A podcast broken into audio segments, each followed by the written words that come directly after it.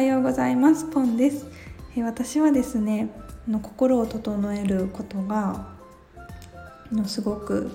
心地よくてそれをね伝えていきたいなって思ってるんですけど日々日々自分の心の状態を数値化してグラフにしてるんですね。0から100点で上に行くほど機嫌がいい状態。で下に行くほど不機嫌な状態っていう感じで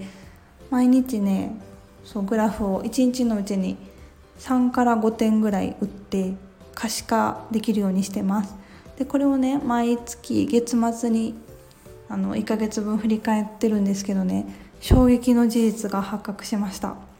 それはですねなんと私は人と会う時めっちゃご機嫌になるんですよね。これなんで衝撃かっていうとこのあの心を整えるライフデザイン講座あのセルフコーチングをするして自分のうん望まない思い込みを手放して本当にこう本物の自己肯定感を育むライフデザイン講座をね受講するまでは私は自分のことを内向的な人間だと思ってたんですよ。私は内向的な人間で人と会うと疲れるしもうなんかエネルギーもいるし、うん、絶対に私は一人ぼっちで過ごすのが好きだって 思ってたんですよ。だからお休みの日も極力あの誰とも会わず家族ぐらいしか会わずに過ごしたいって思ってたしそうなんか、都会に出かけるのも避けたい。人と会うから人と会っちゃうからね。そうそういう風にね思ってて私はうん一人で黙々と過ごすことが私の幸せって思ってたんですよね。それがもうこの心を整え始めて約1年。あの数々の自分の中にあった、うん、人の顔色を伺っちゃうとかそう人の目がすごく気になるっていうそういうね思い込みの根本のところから捉え直していってあ本当はそんな必要なかったね。顔色を伺う必要なかったねっていうふうに今はあのすごく腹落ちしているんですよね。そういうふうに一個一個ちょっと感情がねぐらついた時に見てあげるどうしてかなって何が根幹になっているのかなっていうのを一個一個丁寧に見てあげて、ま、基本的にはノートを使ったセルフコーチングをしたり時にはその恩師の先生とか、うん、を個別セッションっていう形で頼ったりしてそういったね自分の中の、うん、制限となってるこう足を引っ張ってる思い込みをね一個一個丁寧に変えてきたんですよ。でまあどんどんね生まれたての赤ちゃん戻る感じなんですけどあの全くいろんな思い込みが外れていくと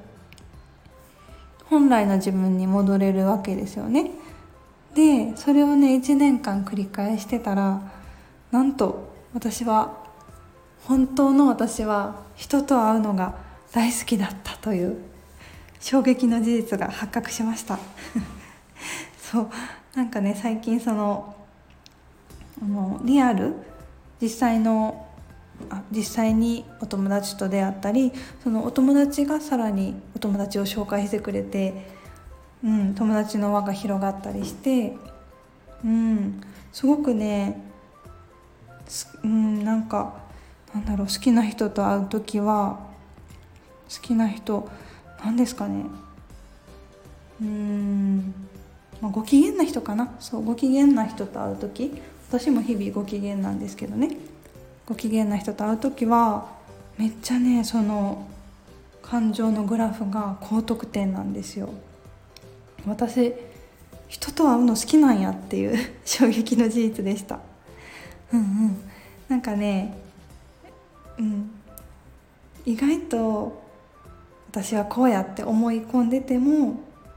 本来の自分は違うところにあったりするんですよね。そう。ちょっと話すと長くなるけど SNS も私は以前は絶対にしない